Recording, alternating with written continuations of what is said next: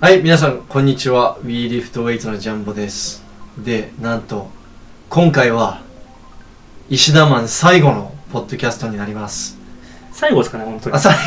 後、最後っていうか、まあ、あの、ま今年最今後。年最後ですね。とりあえず、あと10ヶ月間は僕は多分出てこないんで。復帰さ、次復帰するのは、えー、2月とかかなじゃあ、3月とか。 3、えーっと、これちょっとまだわかんないんですけど、早くて3月の 頭、遅くて3月の終わり。はい。あまあ、そこ4週間ぐらいちょっと差があるのでわかんないです、そこは。で、幽閉生活始まるのはいつでしたっけえっと、今収録してるのが5月9日なんですけど、えっと、あともう48時間ないです ね。 あ、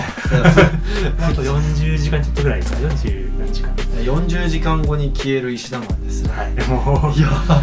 いやー、ついに この時がやガっチてカまウいンりトダまウン来しちたゃったんでね本当だよいやー寂しくなりますね2019年の9月あたりに始めたんだっけなこのポッドキャスト、そうで一緒に結構、そうですね僕が無理やり西田に「やろうよやろうよ」っつってポッドキャストって何やそれみたいな「感じから何なんすかそれ」みたいな「それ聞いてくれる人いるんすか?」みたいただ もなうそれはあの今でも思ってるんですけどいや一応ねあのーそうだねなんか石田マンもはい割と最初は乗り気じゃなかったっていうか、はいはいなんだこれみたいなまあなっちゃいますよねどうしても喋ってて恥ずかしいみたいなで俺もあの、とりあえずやってみようよみたいうんうな、んちょっと適当なそうですね感じだって、あの第1回第2回は今封印されてますもんああのーポッドキャスト一回そのウェブサイトホームページを更新するタイミングでポッドキャストも更新したんですけれどもそのタイミングで、あの昔のエピソードもまた全部アップロードしなきゃいけなかったんだけど、最初の23個ぐらいはこれはもうちょっとお粗末すぎますよねあれはこれはもうこの世になくていいやってなってうもうネットの海のどこかにあるかもしれないですけどそうそうそうもうなんか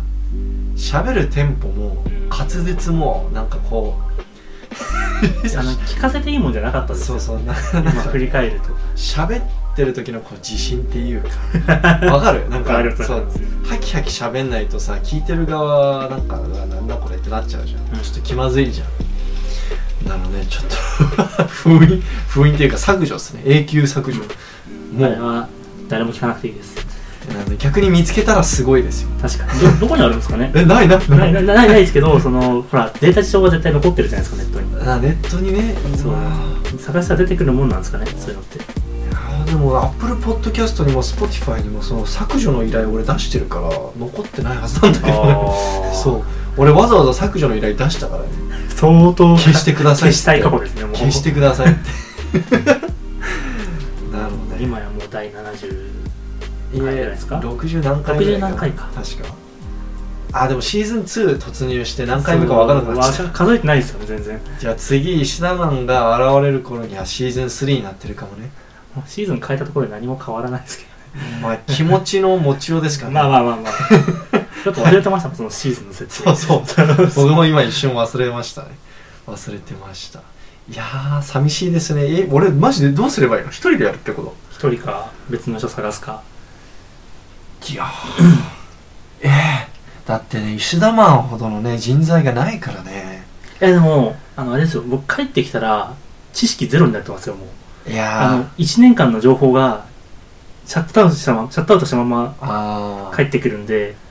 えこんな人おおったっけみたいな感じから始まるかもしれないですじゃあその、とその、競輪学校を出た瞬間、は WeLiftWeights の投稿全部見返して、10ヶ月分。いいやめっちゃ多そ俺最近できる時は試合があった時とはかいできる限りあの1日1投稿う最そうで低すねでもめっちゃ投稿してますすもんね、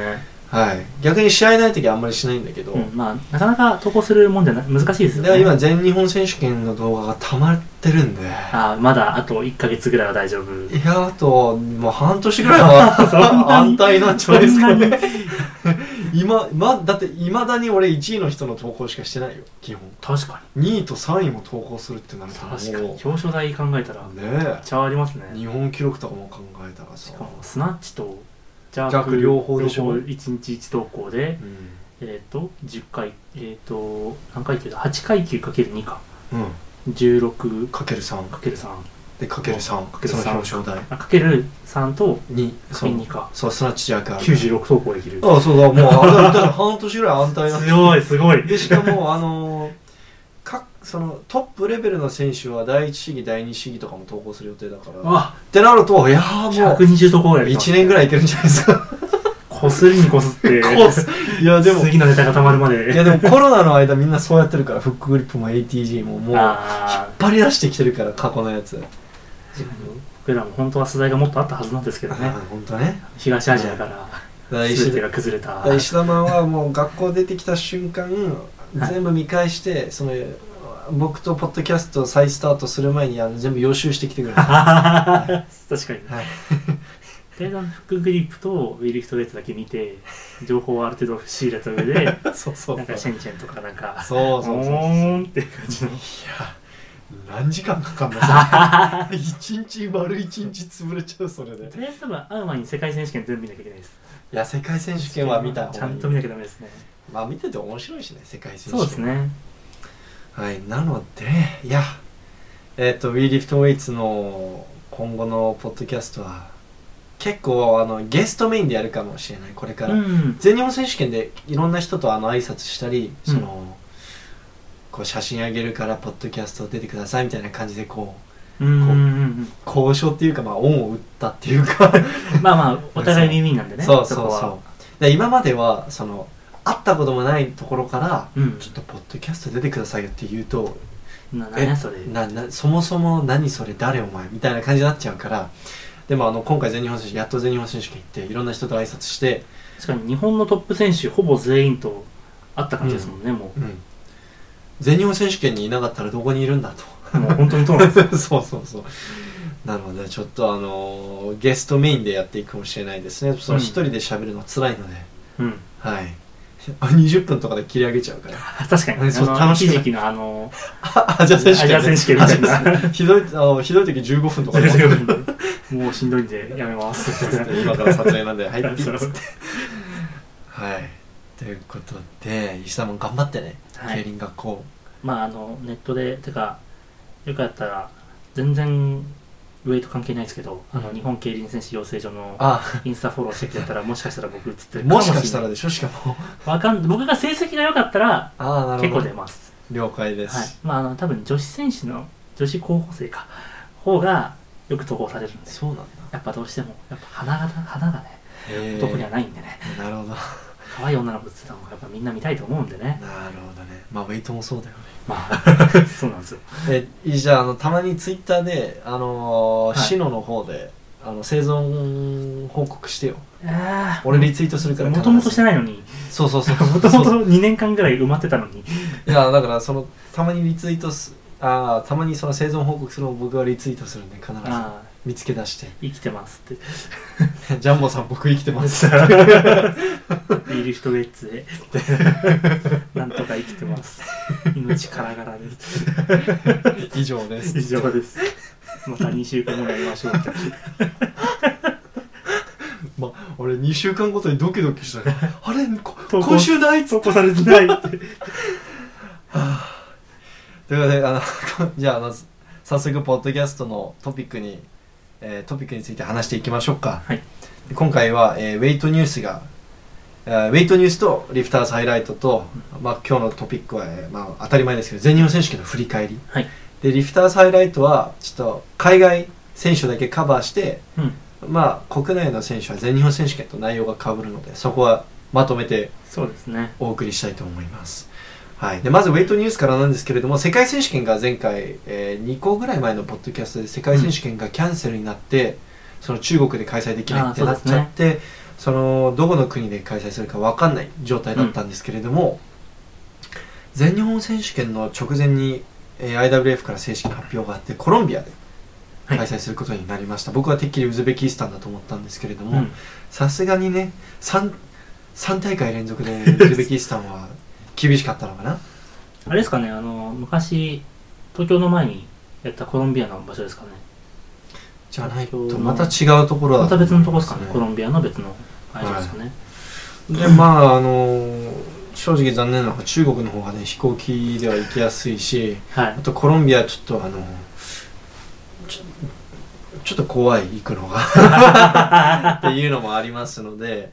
そうはいぜひ行ってきてくださいまあでもコロンビアの方が英語通じる人は多いのかな多分コロンビアっ中てあ国よれりっはいやてでも中国人大体英語喋れるかその教育がすごいからあっち、そうなんですか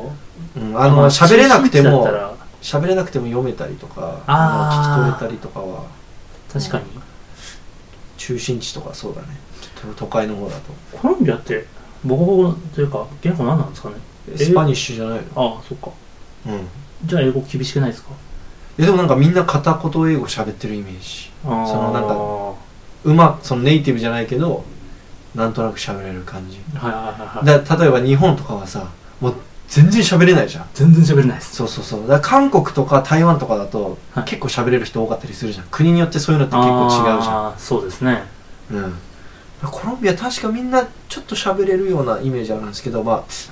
ょっとどうなんですまかあね、中心地であればうんでどっかしらでコミュニケーション取れる人は出てくるはずなんでうん、でも確かあの飛行機で行くのに40時間ぐらいだっけなまたウズベキスタンとあんま変わんないですねそうですねあのやっぱいろんなとこ経由しながら行かないといけないんではいただですねグッドニュースなのは今日本に帰国するときに隔離が今、えーワクチン3回接種していたらないおなくなってるはずなので完全にもうあわかんないですよまたあの新しい変異株が流行ってまた1週間とかうんうん10日間とかなるかもしれないですけどもう完全になくてそのワクチン打ってなくてももう3日ぐらいで済むのかな確か、えーすごい緩くなっていてあの以前はさもう隔離があれだから行きた、いけないとかそういうあり問まし題がたねあったんですけれども、はい、もう大丈夫ですねそういうのは。いいですねそれはあだから韓国の試合とかも行こうかなと思って韓国の、え韓国ナショナルみたいーな韓国韓国だとね国体みたいな試合があってんで体育か体育祭みたいなやつがあるのねへえでそこがえっと韓国人のそのはいプロのウェイトリフターにとってはもうその試合で給料とかボーナス決まるらしくてあじゃあめちゃめちゃ気合い入れてやるすんごい気合い入れてだから世界選手権の2週間後とかでも普通に自分の自己ベスト狙ったりとかするへえで毎年世界選手権の直後とか直前にあったりするんだけどめっちゃ10月11月ぐらいにそうそうそうでもう誰も手抜かないへえだからジン・ユンソン2019年はいああの確かに181の216やったじゃんやりましたあの世やりま界した選手権、はいその2週間後に183の218ややっってるかてらましたね確かにあれってやっぱりそうなんよそあのーそこでか稼がと稼いでおかないと給料変わっちゃうから命がけで、うんうんうんうんそうちょっとすごいよね、いやうん、普通考えられないですよねなんか日本の選手だとなんか国体とかうん社会人とかあのす国際試合とかぶるから出なかったり減量しなかったりとか、まあ、ちょっと控えめに試技したりとかするけど、うんうんうんいや韓国人の選手はね手抜かないのへえ体育祭ですごいよ、昔持田さんなんかやってましたよねあの世界選手権の後に国体入れてあ世界選手権のなんか1週間後に221キロやってました日ね本記録やってだからい2週間で日本記録2回更新したのそうですよねうまあそういうことがんうん全選手で韓国が起これるそうそうそう、ねちなみに持田さんはあの221刺した後あの普通に発熱したらあしいそれはそうですよね それなんか前ポッドキャストの時言ってましたちゃよねんと体調崩した はいなのでそのやっとコロナがね大丈夫に世界的にね大丈夫になってきて、うんうただですねあの世界的に大丈夫ってなったなってるって今言ったばっかなんですけど今中国で大丈夫じゃないんですよで中国で今そう掲げ国国が掲げてるのがノーコロナポリシーっつってうんもう全くコロナのその要請を出さないっていうその本当に厳しい措置を取っていてそれのせいでかなり自分でその自分で自分の国をの首を絞めて経済の首を絞めてるっていうかそうですよねあだからそれもその理由もあってその世界選手権もキャンセルになったしでなんとアジア大会も延期になりました正式にはいうーんで今あのいろんな中国いろんなところで自信ですあ今地震ちょっと喋りすぎて地震に気づきませんでした 今地震があったらしいです、あでももう収まりましたねはい大丈夫だはい、でまあ今コロナで中国いろんなところで今シャットダウンロックダウン状態なんですね、でまあぶまあ普通に考えて世界選手権キャンセルされてんのにうんアジア大会は OK ですってならないじゃん普通はおならかなしいって思ねってたのよ、でやっと延期になったかと思ってうんでこれがいつ開催されるのかうんいつまでに延期されるのかまだわからないんですけれどもうんあの多分今年中は厳しいかなうんはいうんであのアジア大会の代わりに同じ時期にアジア選手権をやるのはどうですかみたいな話も上がってるらしくてアジア大会とアジア選手権で別とですか別々別えアジア大会はアジアゲームズ4年に1回のやつはいあはいはいであアジア選手権は毎年あるやつです僕がウズベキスタン行ったやつもアジア選手権ですあそっかアジアゲームですか、オリンピックゲームズみたいな感じであ4年に一度のあのパンアメリカンゲームズとかオセアニアゲームズとかあるじゃんあ確かにパワーリフティングも今年ワールドゲームズありますねあそうああそうそうだそうからそういうワールドマスターゲームズとずっとワールドマスターチャンピオンシップスとかあるじゃんああ違うんだよ違いますねあれ確かに、うんそうあそそうっかそっか全然今頭の中でずっとアジア選手権のことだと思ってあカウンあトしてましたその辺よく皆さん間違え僕もあのよく間違えてたんですけれども、はい、まあアジまあ、アジア大会イコールゲームあアジアゲームゲームでですすあはい、で選手権がチャンピオンシップスですあああはい、はい、なのでアジア大会が延期されるからそのく確か9月に行われる予定だったと思うんですけれどももともと11月12月に行われる予定だったアジア選手権をこうアジア大会が行われるはずだった9月に移動させるのがどうだろうっていうそういう話とも上がってるまだ何も確定されてないですでアジア大会が来年に延期されるとこの大会が五輪五輪 オリンピックのうんあのパリオリンピックの選考にカウントするかどうかでそれ次第でかなりこあ選手のモチベーションも全然そうそうそう違いますよねう例えば五輪の五輪選考パリ五輪選考にカウントしなかったら多分中国人のチームは誰も送らないと思うんですよ中国でやったとしてもそう送らないんですかそうあ中国の開催でもあだから今回アジア大会で中国が出場する予定だったのはシンプルに中国開催だからもう近いし隔隔離もないしいやそのコストもかからないし、練せ習っ通かりくだし出るかみたやろうぜいなノリだったんですけど例えばこのアジア大会が延期されてはいあのウズベとうんうんうかんカザフスタンとかなんか違うところで開催ってなったら多分中国は送らないですねうーんはいで多分もうその今かなり中国政府と連盟がはいかなり保守的になってるので、じゃあ来年中国でやりますっていう話にはならないと思うんですよね、うーんそうそうはいなのでちょっとまあ逆にね中国人選手がアジア大会出なかったらメダルがら空きになるからそれをモチベーションにそれを目的になんか普段こういうこういう試合出場しない国の強い選手が出場したりとかするかもしれないし、それ楽しみですね日本人選手でそういうのがあるんだったらもメダルの可能性があるかもしれないしそうですね結構うん何人か取れる可能性は全然ありますよね特に軽量級女子とかねうんはい。で、これは、あの、あまりビッグニュースじゃないんですけれども、最近、あの、僕がものすごく大好きなバラエティ番組、水曜日のダウンタウンっていう番組で、なんとウェイトリフティングがカバーされていて、そうですねはい、なんとですね、あの、水中で、ラシャの、クリアンドジャークの世界記録をスナッチしようとするっていう企画 が水中でね現実的じゃなさすぎますね それはえっとでもなんかその冬浮あ浮力浮でそうそ力うですけでどあの80キロはすごく軽々とやっていたらマジカルラブリーの芸人さんがやってたんですけれども、ただですね265ビクともしなかったです ねあのやっぱり80キロやった後にマジカルラブリーの芸人が、えっと、あめっちゃ軽いですもう200キロの300キロもいけそうな気がしますっつってはいはいはでいちなみに彼は地上普通の地上でも80キロは軽々とスナッチできうんるうんうんうん人間なんで、まあ、弱くはない決してそうですねでも265ビクともしなくてで水からプールから上がってきてはいあ普通に重いっすっつって 全然重いっすっつってでそこで企画終了みたいな でちょっと面白かったんで僕あの録画してあるんでちょっと後であの、テレビから抽出して、あはい、ちょっと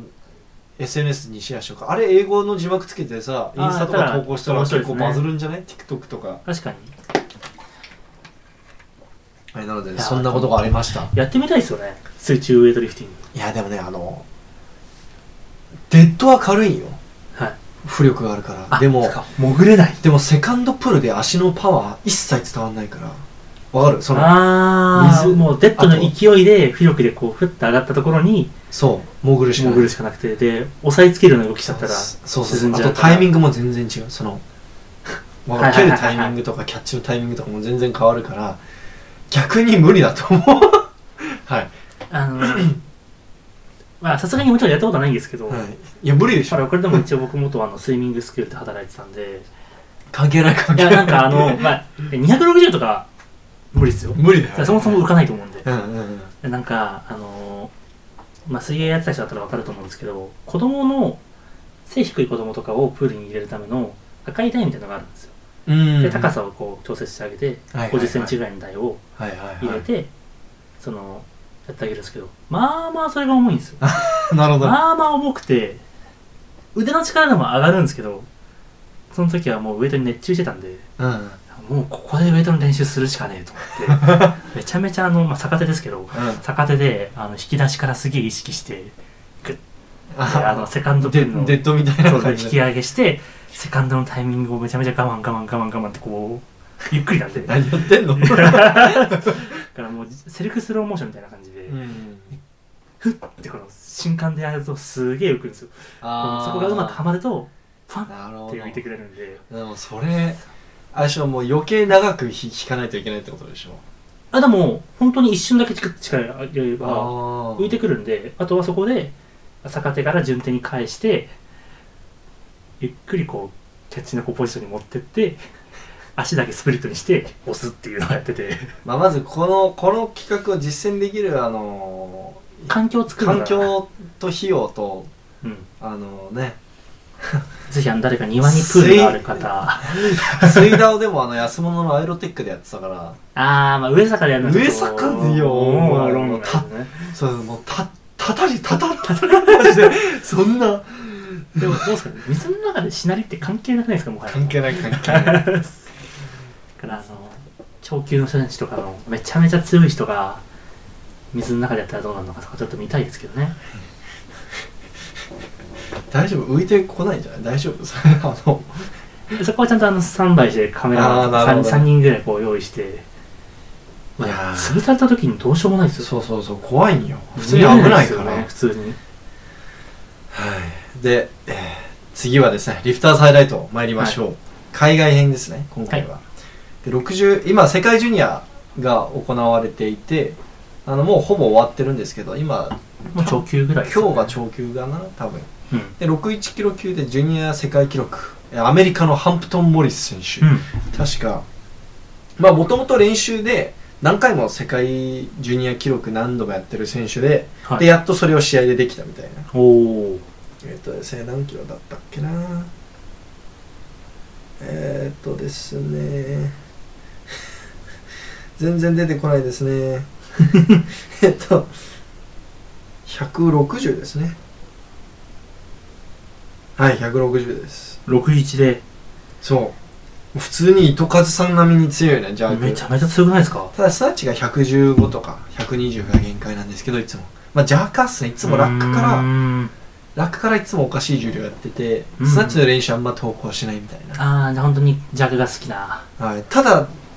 見た目的にはスナッチャーなんですけどね体型的にはいや結構背高くないですか、うん身長も高くてこう腕足細長い感じのリフーターで、どっちかというとスナッチャー体型なんですけど弱大好きリフターですねうんうんはいで次は73キロ級であのインドネシアの選手、はいジュニアスナッチ世界記録155キロですね強はいでジャークも195ぐらい挑戦してましたえー、じゃあ本当にこれから世界選手権でえインドネシアですかインドネシアだからあのあの去年あのオリンピックで銅メダリスト取ってた人でではなあい別の人で別そうインドネシアはウエイトリフティングもそう実はちょっと今来てるんだよ、来てるね、んですか女性も女子もジュニアで強い子一人いるし、だから今今あの73キロ級で2人つつほぼ同じ重量差あってる選手がそうですよ2ね人もいるってことですねですごいですねしかも1人はジュニア、へうえん、ハイレベルですねインドネシアそう危ないですよ73さらにもともとレベル高かったのにもっとレベル高くなってきてる、まずそもそもやっぱインドネシア人口多いんで日ああそ本うよなりんだも多いんでええーインドネシアえ 2, 2億何人とかいなかったですえかそんないるのけ結構あそこはあの、ええ東南アジアの中でも中心なんでええー、知らなかったなんであのちゃんと力入れればやっぱ人数が多い分、うんそういう原石とかを探し出す確率っていうのがやっぱ高いんでそうだよね日本ちっちゃい国だからね原石見つかんねえよいやあるかどうかもわからない日本はあのサッカーと野球に全て吸い取られてるんであまあそれもありますねいやまあアメリカもそんなこと言ったらあんだけまあアメ大フきいトと国なのにアメフトとバスケバスケで全部吸い取られてるんでそうなんですよねそこが本当に、はいあのやっぱまあしょうがないんですそうけど陸上かな、もったいないですよねそういうどちらかというとこっちに適性があったかもしれないっていう選手がまあでもわかんないよ陸上やってる人からするとウェイトなんかやってもったいねえとか思ってるかいもやし そうれそうなないんですよそうなんそうなんですよそこはどっちかは分からないですそうそうまあそ投う擲やっとけよとかって言われると思うんですけど、えーそうそうだからお互いそういう立場だよってやっぱえでも陸上選手としてすんごい才能を持ってるけど身長が足りない人は割とウェイト行きがちですねアメリカだとあー CJ カミングスとかそうだったしああ確かにそうですねそう日だからし本で、うんウェイトに行くって選択肢がやっぱないんで基本やっぱうん難しいですよね、そういうところでから環境づくりとかも含めて、山本例えば山本さんのあのバネと瞬発力とパワーでさうん、山本さんがさ1 8 5センチぐらいあったらさ絶対短距離やった方がいいじゃん絶対短距離だと多いですもうなのにな日本のウサイン・ボルトでしょ なのに 1500m ですっけそう高校でねでち 中学3年間陸上部ですもんねあそうそう柔道部と陸上部ですっけあれ違う違かう違う高校で高校でやろうとしてすぐ諦めたあそうだ、うんあの物質で寝ただけだったってそうそうそうそうそうそうでも中学の時短距離やってた時は負け知らずだったらしいからなのに短距離選ばなかったっていうのもそうなんか,、ま、なんかも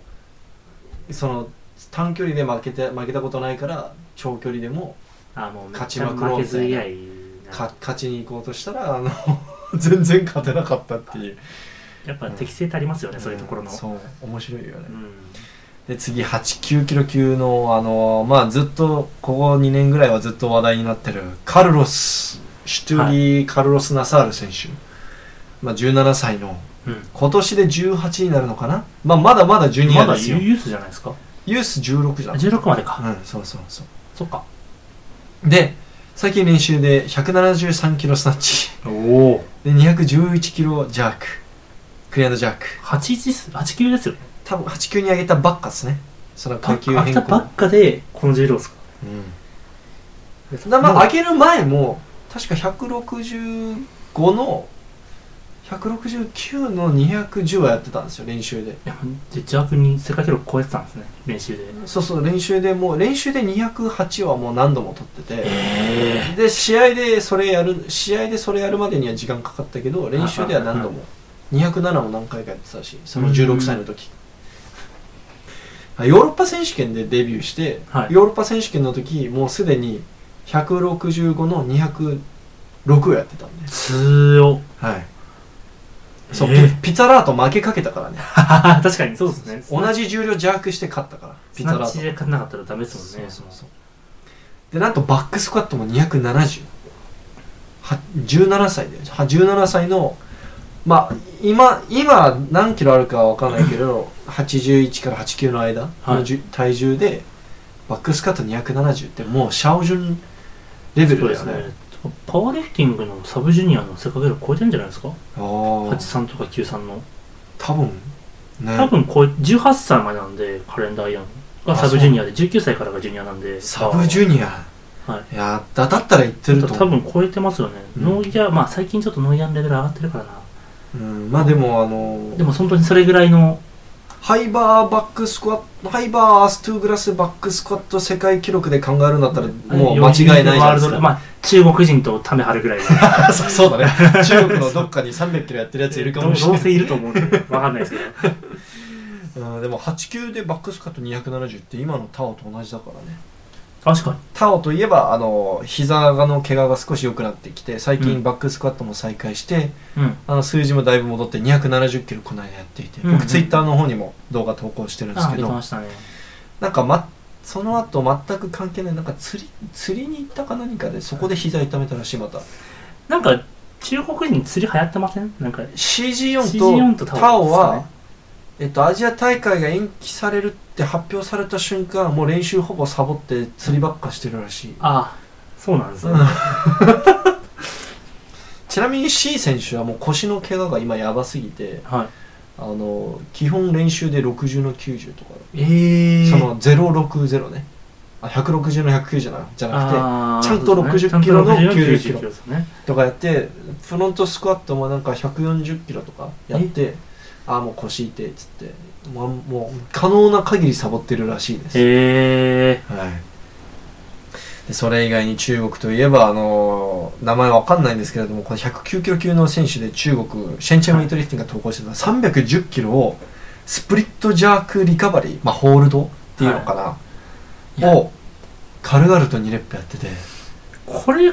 このようにできる人って他にいるんかレベルのなんかもうまてかまずやろうと思わないよそう、310までいかないですよねうん、やって300じゃない長級でちょ長級 でそうそうそう長級でそうさ、えっと長級で200中国中国人のあの長級のチャンピオンいるじゃんはいあのあの人が、えーラシャの世界記録を、あのスプリあのジャークリカバリーでやってるの見たことあるけどうん、でもそれでも十分重いですもんねそれでも十分すごいじゃん、はいこの人ちゃんとしかもあれだからねその足揃えてその膝だけ伸ばすやつじゃなくてちゃんとスプリットした状態で足広げた状態で、うんあの立ち上がってますからね310キロあのだから要するにオーバーヘッドランジをそうそうそう310キロってると、やばくない多少浅いとはいえ浅さなんか関係なくランジで、え膝えぐい意味意味わかんないですよね、うあの安定感といい全然ブレてなかった、うんねえちょっとあれはびっくあの一瞬目を疑うあ赤番が多すぎてプレートあのフェイクプレートみたいななんかいや俺マジで最初見た時260かなって思ってそうで260すねぐらいだった260だったららまだなんかできなできそうじゃん、まあそのいてもおかし可くな動いな域ぐらい短いからさはい310秒えってなりますね確かに そうそうそうであとまあこれも、えー似たような種目ですけどあのヨアン・チェンフェイ73キロ級のそのはい CG4 の,、あの次にうん強い選手が200キロでなんとオーバーヘッドあとあジャーク幅で210あ210 210ですね210でなんとオーバーヘッドスクワットをやっててうんこれも、まあ、その310に比べたら軽いかもしれないですけどでも73キロ級って考えたら、でしかもちゃんと2回しゃがんそうそう2レップでちゃんと下までしゃがんでやってるんでこれなこれほぼシャシャオジュンも220ぐらいまでしかやってなかった気がする1レップ確かになんかそんなのやってましたねしかもあのあれ77の全盛期の時のだからもうしかもめっちゃ軽い、うんいや、うんやっぱそういう能力はすごい高いですよねこう姿勢をこう維持するパワーがなんかすごいよね中国人の選手って、体幹の安定感というかうん試合でもっとテスト取れそうなんですけどねなんか試合がとにかく弱いらしいですユアン・チェン・フェイは、練習で一応160の195とかはややっってるてんでますよねなんかいつも試合185ぐらいのイメージなんで取れて、うん第1失敗して第2で取って第3失敗みたいなうんでいつも C 選手にいじられるらしいですあやっぱそうなんですかいやなんかいやあの俺が試合出なくても、うんお前あの試合下手だからどうせ勝てねえだろみたいななんか感じめっちゃ煽ってくるらしあー怖っいでもそれ C に言われたら何も言い返 せないあんなにどんな状況でも成功させてくる人そうって言われち100ゃったら練習で170の205やってる選手にそれ言われちゃうともう何も言えなくな言い返せなくなっちゃうんで,、はい、でそれ以外にこれルーシャージョン・バーベルが投稿してたんですけれども、ディン・ホンジェ選手、うん61キロ級の選手なんですけどなんと95キロマッスルスナッチマッスルスナッチ体重の1.5倍はマッスルスナッチマッです、スルスナッチですかはい、パワースナッチしてもまあまあすごい重量数、まあまあいい95って、重量ですよねだから、うんマッスルスナッチって、まあ、ようよく計算だと何パーぐらいですっけなんか70から75%って言われてますね基本逆算したらじゃあえーっと98でえーっと54の10の140キロ弱か127ぐらい100 100あそんなもんですか75%で計算すると127であ70パーだったらで135ぐらいですかね135.7はいそんなもんですねでもまああのー、って考えたら妥当なのかあなあなんかそう言われたら何人かできそうですね でもできない人がほとんどじゃないでも それでそものやっぱ軽量級になればなるほどどうしてもパワーがそう筋力的な面でどうしても押し切れないっていうのがあるんで、うん、うん、そう考えたらやっぱり意味わかんないですね体重の1.5倍って普通にスナッチしてもまあその、すはい趣味でウェイトやってる人とかだったらすごいじゃんすごいですねスナッチですごいですねそうそうそうなんなら邪悪で1.5倍やってもおーおーなんかいいねそこそこ強いいね君みたいな感じじゃんねあねりますねうんだから僕がマッスルスナッチ130ぐらいやってるのもんですよねそうそうそうすクソ強えな 超級かなみたいななんか、うんなんだとはいということで、えーリフターズハイライトとウェイトニュースはこれぐらいにしますはい、はいで今日のトピックはもちろん全日本選手権の振り返りですいやー、は楽しかったです久々の試合の撮影もう何年ぶりですかアジア選手権ぶりっすねあじゃあもうほぼ一年一年丸1年ぐらいはいなのであと初全日本っすだからみんなびっくりしててそうだずっと撮りたい撮りたいって言ってたのに撮れなかったんですもんねだからいろんな人に話しかけられて「ああいつも見てます見てます」って、うん全日本選手権あのなんか撮影頑張ってくださいみたいな感じで言われて「あ実は初全日本です」っつったら「ええみたいな「うん嘘でしょ」っつってそう一番最初に行ったのは世界選手権なんですっつってえー横浜の、 あ横あ一番最初はあの神神奈奈川オープンですねあの石田マンのね、まあ、あれは言ったとは言っちゃいけないですけうど、んほぼお遊びです、まあ、石田マンを応援しに行ったようなもんですねもうそろそろ消していいんじゃないですか YouTube いやもうあれはもあのう石田マンの黒歴史としてあそうのもうあの地獄なんですよあれ一試技一試技成功のねそうあの本当にあれたまに見返してあの苦しくなってかいやら見返すね いだやったなんからあの見返いやすね YouTube 出てるんですよって話した時に検索僕の名前で検索したらあ真っ先に真っ先にあれ出てきちゃうんで「うんあこれ?」って言われて「あそそうなんですけどそそれは見なくていいっすよ」 っていう毎回それをやり取りがあるっていうまあもちろんあのウェイトやってない人に見せたら「いいややこのビロすごいすね」ってごいなるんですけどやってる人から見たらもうなんかちょっと見もう見せらんないわっていうすごく恥ずかしくていやでもあのー独ほぼ独学で始めた割にはあれはすあれはあれですごいと思うけどね、まあまあまあ、うんだっ本当てに普通みんな高校生か中学生で始めるから、やってても、あのあれを動画化しちゃいけなかったっていう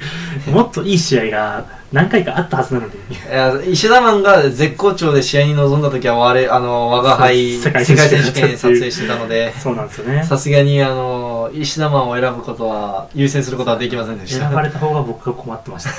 なんで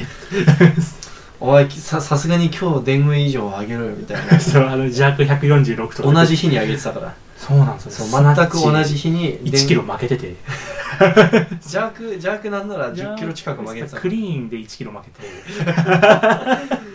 い、だから全日本選手権振り返り、えまあ、全員触れていくのはちょっと不可能なんですけれども、はいまあ、印象に残った試技とか優勝した選手についてあの語っていきたいと思います、はい、でまず女子から、はいえー45キロ級、まあ、あんまり参加してる選手確か5人ぐらいしかいなかったんですけどなんと、全日本を、えー史上最年少で優勝した人がおお、えーほぼ中学生だから15年9ヶ月でこついだ4月に入そう学か4月にすなるっじゃたんばっかでそう高校1年生になったばっかでまあほぼ中3、そうですね高校1年の4月って全日本取れるってうんあの文字で羅列するだけで意味わからないですねで全日本なんかスナッチジャーク両方ともバランスよく強い子で、うんあのなんか逆転ジャークとかしたとかそういうのではないけどもう順当に勝ったってバランいう上げて勝ったうで、んうんうん優勝候補だった加藤選手は、はなんかあの49キロ級に上げる予定らしくてそのうんちゃんと今は増量して体力つけたいっていう理由で出なかったらしいですね、へーだから多分加藤選手がいたら加藤選手が圧勝してたと思うし144キロぐらいトータルするからさ、そうですよねでもまあ49キロ級に上げたい上げるらしいのではいいやすごいですねいやもう相手関係ないですもんねこういうのはもううんあのやっぱタイトル取ったって事実がそう大事ですよねこういうのは今 TikTok で軽くバズってるんだよねこのあ本中当ですか学中学生じゃないけどあのこ高校一の年生斎藤選手のあの試技、うーん、はい、やっぱね TikTok ね拡散力がすごいからね確かにあのインスタとかと違ってそうバズるときはもうめちゃくちゃバ一ズる、瞬でミリオンとかいっミリオンまでいかないけど1万再生とかポンって入れたりしますもんね、まあ、そもそもウェイトの動画ってあんまりバズらないんですけれども、はいこの斎藤選手のやつは100えー14 14万万6000再生で「いいね」も4400いってるんでこれすごいいいねそんなつくのはちゃんと見られてますね僕 TikTok 始めてまだ間もないんで217フォロワーしかいないんですけれども、はいその割にはすんごいその視聴されてるっていうか確かにコメントも44コメントあってええそうインスタより全然そのなんかこうみんなコメントするしいいねするし見るしやっぱり TikTok すごいね、やっぱ今の時代はこれからの時代は多分 TikTok ですよねその収益化とかそういう面も解禁されたじゃないですかあだからその YouTube っていうプラットフォームから徐々に移っていくんじゃないかなっていうああいやーまあまあそのやっぱあの用用途が変わってる気がするだから昔はさ TikTok みたいな動画 YouTube にめっちゃ上げてたじゃん上げてました上げてましたでも今はもう TikTok とインスタの理由とかがあるからそっちに面白動画とかダンス系の動画と出しますかショート動画とか上げてもう YouTube は今なんかもうあれじゃんもう映画みたいなああなんかドキュメ30ンタリー分みたいな40分みたいな動画ポがッドキャストみたいな動画とかあとはなんかもうあの教育系、うんうんうんなんかもうえっと授業みたいな動画とかも載ってもうるじゃ多ん分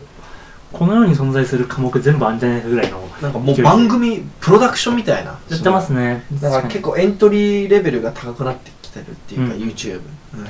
そういう意味ではいいタイミングで始められたかもしれないですね今始めてたら多分もうウェイトの動画、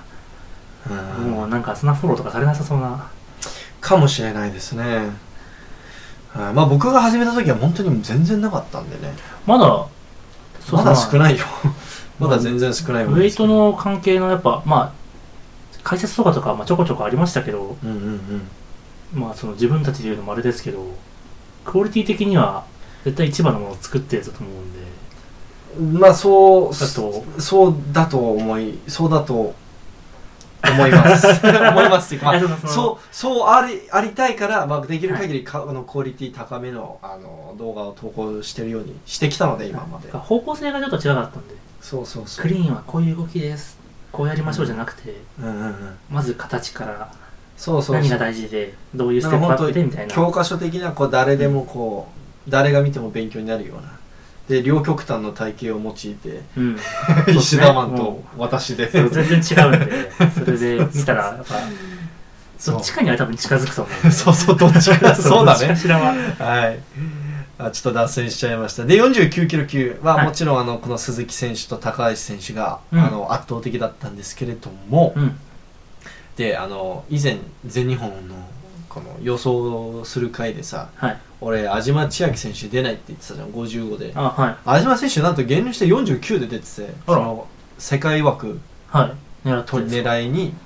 その49に減量していや結構いい数字80の100ぐらいやってたと思うから結構うーんいい数字やってたんですけれどもやっぱり鈴木選手と高橋さんが強すぎましたねやっぱ抜けてますよねあの二人がは普通にい、で鈴木選手は、えー去年逆転ジャークされてたかな確かでも,、うんもう今年はあの初全日本優勝で、うまんあ、鈴木選手といえ初なば、んですねうん、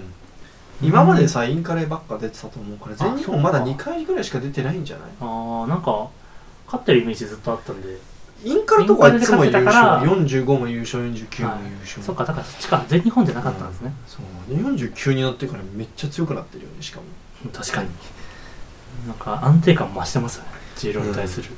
いやで動きがもうこので見てて思うんだけど鈴木選手と高橋選手だけもう動きが違うの他の選手 ともうだから明らかにもう洗練されてるっていうかもうプルもめっちゃまっすぐだしバーも全然軸から離れないしうんなんかもうこうセカンドプルでもう体ギリギリスレスレのところ通ってる感じあるじゃんもういいもう全然無駄がない感じ、うんういんやだからトップレベルなんだろうなと思ってあーまあ、そうっ2す人とも世ね界選手権でメダルを取ってますしでなんと僕が一番驚いたのは高橋さんが第3試技で113キロ挑戦してて、おおーすんごい高く引いてはい一瞬乗せたけどあーのボトムで落としちゃっ潰てれちゃった感じの潰れちゃってでもやばくない ?49 で113ってさちょっと別格ですね中国人のナショナル大会出れるくらい確かにそうだうん、でも割と後半の方になりますよねそうそうじそゃあうまあみんな第二試技とか第三試技で狙うぐらいの重量ですよねやばいよねだって55キロ級の高校生男子でもまあまあ辛い重量っすよ113って確 かにあ確かにあのー入賞できますねあそうそうそう そうそうだからであのインスタであの、うん次は113取ります」って書いてあったので お本当に撮ってくれそうですねこの感じはまあ、たこう僕の中で、まあ、勝手なイメージですけど鈴木さんは、こうすごい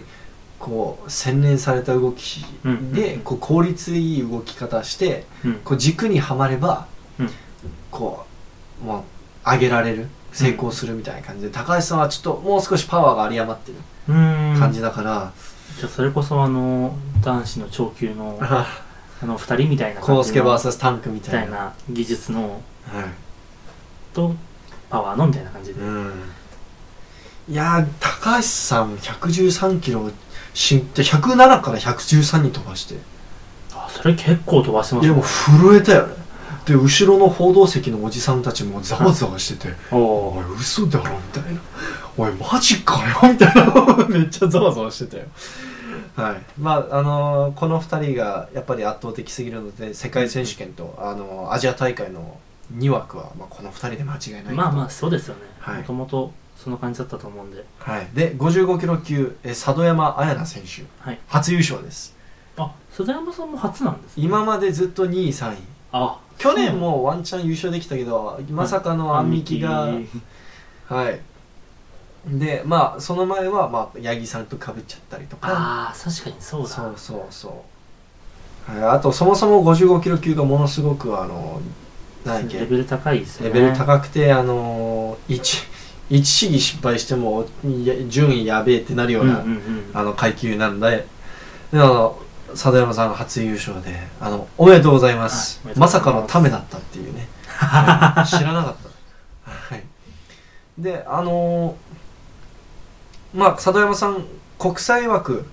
のその加減記録最低でもこれぐらいやらないと。あの世界選手権送りませんよっていう記録があるんですけどそれはもう去年の全日本の時点でクリア済みでうん、あ今の年はさらに記録上げてきてますかね、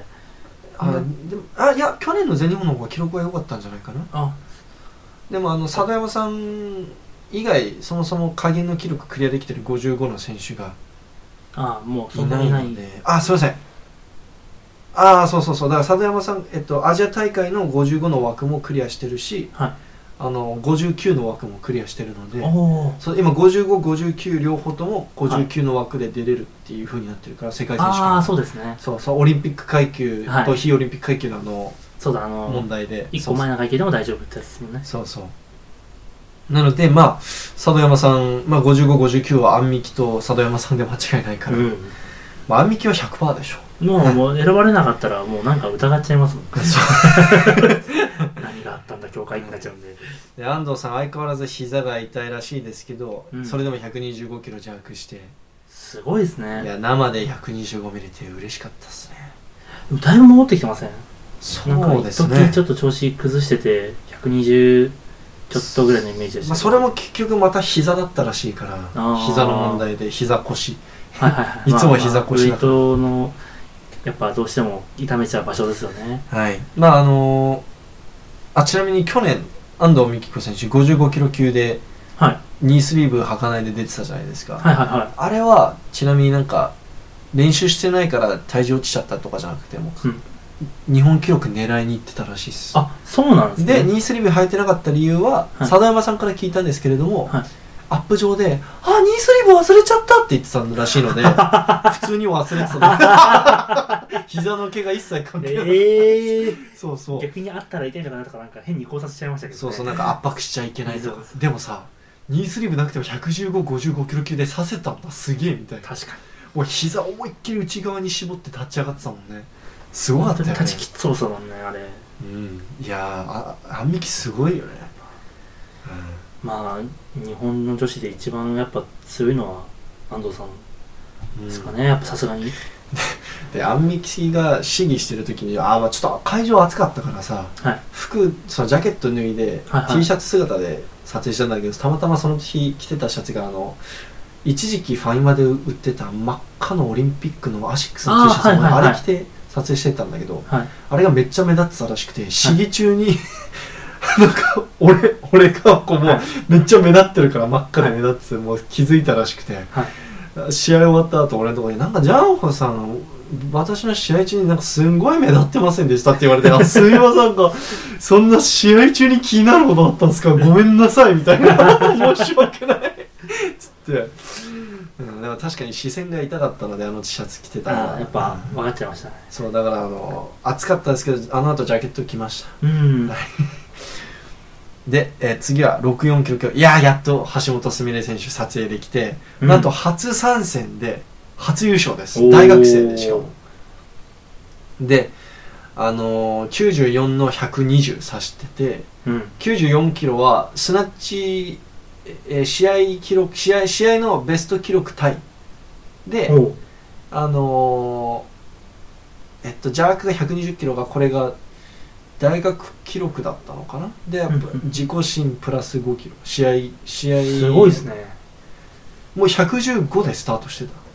たあもうよっぽど自信あったんですね今回は本当にで122か3挑戦してたと思う第3試うん技やっぱ立立てなかったっすね、でもやっぱジャンプ強い選手なんでうん立ったら刺しちゃいますもんねで僕インスタにも投稿したんですけれどもあの邪悪大から130指してました試合ほうのほうほうは数週間前にいははい、でまあボックスから120も指してたしでなんなんでこんなあの攻めた試合し攻めたし、うんその試技選択したんだろうって思ってたんだけど、うんその去年山本選手が、うん山本真子選はい手があの90の124をやっててその200あ214キロトータルで、はいそれを超えないと国際枠つかめないからーあー世界選手権枠つかめないの71その71枠ではい64も71の選手もカウントされるわけじゃんそうですね71の石井美空にはまあかちょっとかなわないじゃんうんうんうんだから64で山本さん第2位になってそうそう山本さんの記録超えて世界枠うん取りに行こうとしてたんだと思うんですけれど、うん残念ながらなんと橋本選手214キロトータルで山本真子選手が去年上げたトータルとタイしちゃって先に上げた人の方が先行にカウントされるからはい世界枠は厳しいと思います山本さんが棄権しない限り、うん怪我とかしない限り、であのーまあアジア大会枠は64枠が64キロ級があるのではいあのー山本さん橋本さん2人とも出れると思うんです2枠カウントされると思うんですけれども、世界選手権枠は山本真子さんで間違いないかなと思います、山本真子さんが今年は2位だったのかなはいはい、はい、でもあの初優勝ねすごいよねあ大学生ですごいですね大学生の時に全日本取れるってここ1ヶ月だけでジャーク、はジャークが5キロ伸びてラックジャーク5キロ伸びてるね、すごいよねえやっぱこの世界選手権の枠取りに行くこのハングリー精神があったのかなまあやっぱはい自分のベースの能力やっぱ上げきんないと取れないっていうのは分かってたと思うんであとちなみに橋本選手いつも試合出るとき61とか60キロぐらいしかあ体重がないんですけなかったんどですね今回はちゃんと 63. 点なんちゃらまでおー増量してなぶっちゃけさはいせっかく64キロ級で出るのに体重60キロぐらいで出るのはちょっともったいないじゃめちゃめちゃもったいないですんねで体重特に軽量級の選手ってうん体重少し増えるだけで記録伸びたりするからそさの1キロってめちゃめちゃでかいですもんねうんだからなんかそういう理由もあってめちゃくちゃ伸びたんじゃないかうなっーんててかこの間ストーリーに66キロの体重計や体重計に66って出てるの上げてたからおじゃあだいぶもう頑張って増量したんですもうねだいぶパワーついてきてるんじゃでないすねうんはい、で、えー、と71は、えーまあ、もちろん石井美空選手調子悪そうで、あーなんか試合の前にうんいちごの選手がなんか3人ぐらいぎっくり腰して、まあ、そのうちの1人が石井選手で、ええなんだっけタンクがぎっくりになってその後サダムさんがぎっくりになってその後石井美空がぎっくりだっそんなぎっくりって連鎖するもんなんえですかー、わかんないあの映るんじゃないわかんないええぎわっかくるり筋ってもあいるやんですまあか普通にみんな試合近くなって調子乗って上げまくって練習ちょっとやりでもすぎ強度上がってちゃいますもんね、うんそういう負荷が上がってくるんでそうそうそう多分あの重たいのやりすぎちゃってみたいな、うん試合近くて焦っちゃったりとかあったと思うんですけれどもあとあの僕のインスタの上げてる動画で見ても分かると思うんですけれど石井選手腕とか足周りにこうあざがたくさんあってはいちょっと今一瞬石玉に見せてあげるあのこんな意識しないこのあざちょっとあざあ本当だあざいっぱいあるじゃないですか確これどうしたんですかっつってなんか病病感染症ですか病気なんですかみたいなの聞いたらなんか試合なんかホテルでベッドから転げ落ちえ直前前日とかですかいやなんかそうええー、なんかめっちゃ試合の数日前になんか転転んだとかって言っててちょベッドから落ちるってっと面白すぎもるうなんかドジっ子キャラ確立してますねちょっと面白すぎ ないベいベッドから落ちることってなかなかないですよねやそのなんか短パンとか履いてて試合会場で、なんかもう足も腕もあざだらけでどうしたのって、えーあ大丈夫って聞いたらいやなんか転んじゃったんですよねつってはい、で、まあ、あの世界枠は、まあ、さっきも言ったんですけどこの石井選手でアジア大会枠も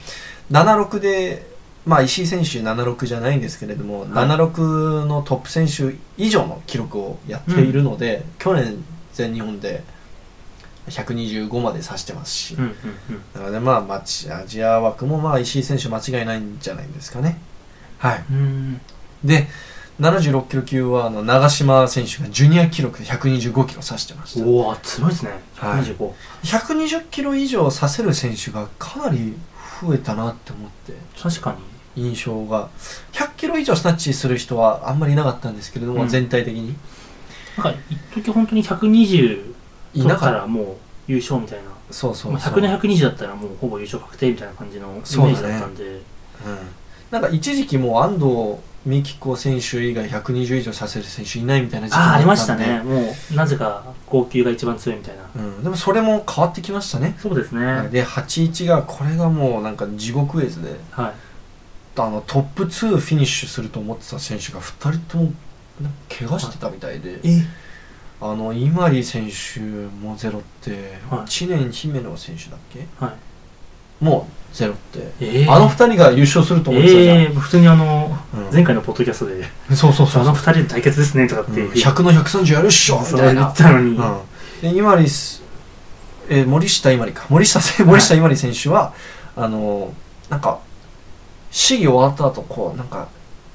こう怪我した人のあのゆっくり歩く感じあるじゃんあーうんこうちょっと引きずってるは感いじ、はいはいで知念選手はもう邪悪で試技失敗した後もう車椅子どっかに運ばれていったから、えちょっとあの見てて心が痛かったですー、ねなかなかはい車椅子とか痛々しいないですよね感じウでェイトの会場でびっくりしましたはいちょっとあの早く回復することをうん、はい、祈っております。はい。で、あとは、あの、まあ、あと女子超級で、まあ、日本新記録。いやこれすごいですねやっ138。143まで挑戦してたよてまね。した確かはいで、100、なんか面白いのが143の方が立ち軽かったよね。138か、立ちめっちゃ重そうだったのに、143逆に立ち軽くて邪悪が相ダメ当だっハマたっ。てたんでしょうねこうんの立つところに、いやでもすごいですねあのまあもちろんその世界レベルで言うと、うんまあ、まだまだかもしれないですけれども日本もこう重量級の女子もレベルがだいぶ上がってきたかなとそうですね長級ってやっぱまずそもそも長級になれる選手が少ないっいないですね、なんまあ、か2ね人しかいなかったんで、はい今回もて中でやっぱどうしてもそんだけ少ないとその切磋琢磨できないそうそうする環境がやっぱ少ないんでやっぱその中でちゃんと記録をどんどん上げていけるっていうのはすごい大きいことですよねうんなのであのこう東国の東京国際の、えーうんえっとユナ選手だったかなえー中島ユナ選手であすね、はいいや、おめでとうございます。日おめでとう本ござい新ます記録。はい。じゃ、次は男子行きましょうか。あ、でも全日本選手権、世界選手権より撮影ハードでしたよ。ああ間の休憩時間15分から20分だよ、基本。確かに世界選手権どんぐらいですかいや、世界選手権はもう、しその日日によっては何時間も空くから、間にあ。そっか日程がそもそも全然は、期間違いだまから例すえもばんね B セッションとか撮影しなかったりもするからそれでもうあー23時間空いたりもするしそのあの試合の間の休憩も長めだし、うんうんうんうん確かに、うん30分1時間全然空きますもんね朝行かなくてもよかったりするし俺4日間連続で9時行って9時にあの試合会場入ってたか早っらやばかったよでもそっか9時半からスタートですもんねもう試合は、なんかあの選手の皆さんが飲みに行こうって話になってはい 70なんか73キロ級が終わった日になんかみんなで飲みに行こうみたいな話があって飲みに行ったらまあその次の日も試合あるしみんなもさ、おあの観戦しに行ったり応援しに行ったりとかでうん早めに起きなきゃいけないから、まあ遅くても2時ぐらいには切り上げるっしょって思ってたら、 5時まで飲まされていええや俺なんかみんな5時5時半ぐらいは飲んだら俺はさすがに4時半ぐらいにはいちょっともう出ますみたいなもうやばいっすやばいっすって、その日3時間半だけ寝て朝起きて、えーきモンスターぶち込んでつ